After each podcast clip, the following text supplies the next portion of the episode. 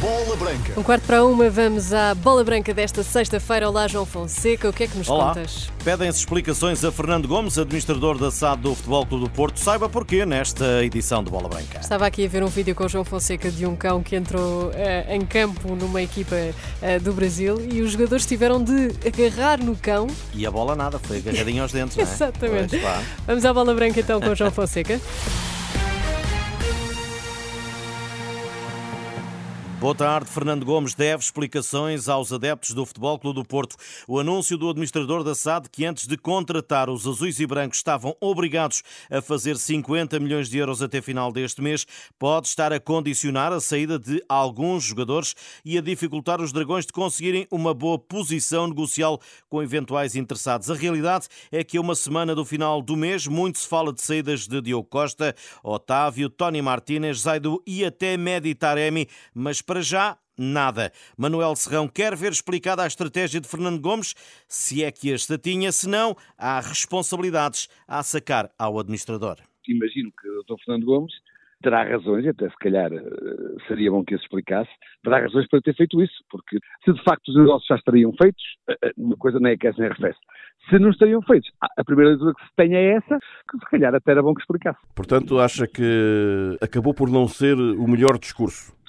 Se não houver nenhuma razão que o justifique, ou se os negócios não tivessem sido já feitos, a mim, à primeira vista, não me parece boa ideia, não. O conhecido portista lança ainda um repto a Jorge Nuno Pinto da Costa. Anuncia-se uma renovação com Sérgio Conceição para que se evitem continuadas incertezas. Gostaria muito que fosse possível eh, que Porto e Sérgio Conceição chegassem a acordo para a renovação, para não andarmos a época toda a dizer pronto, no fim do ano vai sair outra vez, não é? Eu gostaria que Sérgio Conceição e o Porto fossem capazes de se entender para renovar o contrato, exatamente para não passarmos a época toda debaixo dessa, dessa, ameaça de saída no final da época. O jornal O Jogo fala esta sexta-feira de um interesse de Alex Telles em voltar a vestir a camisola do Futebol Clube do Porto. Serrão não hesita e avança até com bicada ao rival Benfica. O Alex Celes deixou muitas saudades. Se está nas cogitações do nosso clube, sobretudo do nosso treinador, é porque ainda está com eh, energia para dar e vender e para nos dar grandes alegrias. Eh, nós temos tido, como é o caso, por exemplo, do Pepe, não é? Mas há outros, eh, nós temos tido, Lutz, por exemplo, temos tido boas memórias de jogadores que saíram e depois voltaram ainda com tempo e com força para dar energia à equipe. E até em relação aos laterais esquerdos que tivemos nos últimos tempos, calhar o Alex Telles se mantém a forma, é uma mais-valia. Manuel Serrão, hoje a bola branca. Manuel Ugarte é para já o primeiro jogador do Sporting eleito para o 11 ideal da Liga Portugal. O médio uruguaio, que está prestes a ser anunciado como reforço do Paris Saint-Germain, deixa o nosso campeonato como um dos melhores da época transata.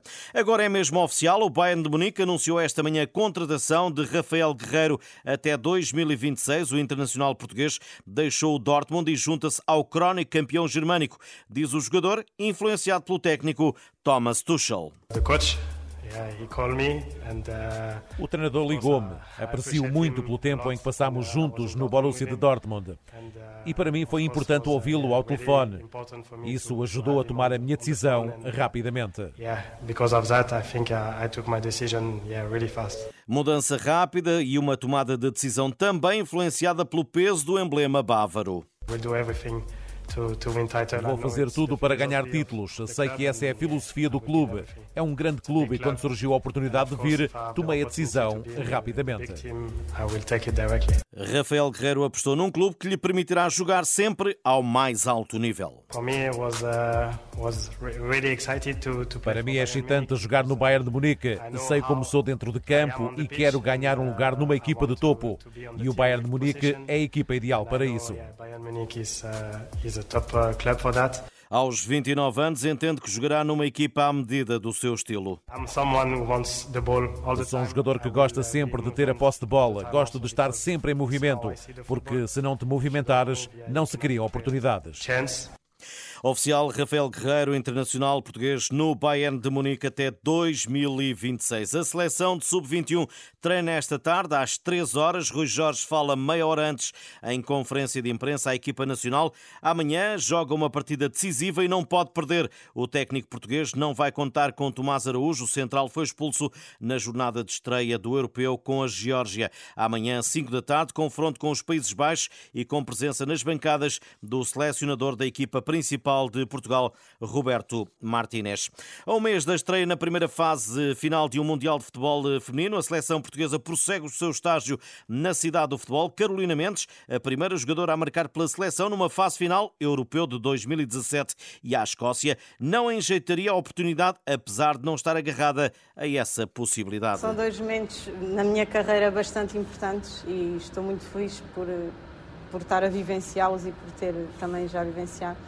Agora acho que são, são dois momentos diferentes. Foi o primeiro europeu, tive a felicidade de ser eu a fazer o golo, agora realmente também não penso muito nisso, é estar, estar aqui já, já é muito bom.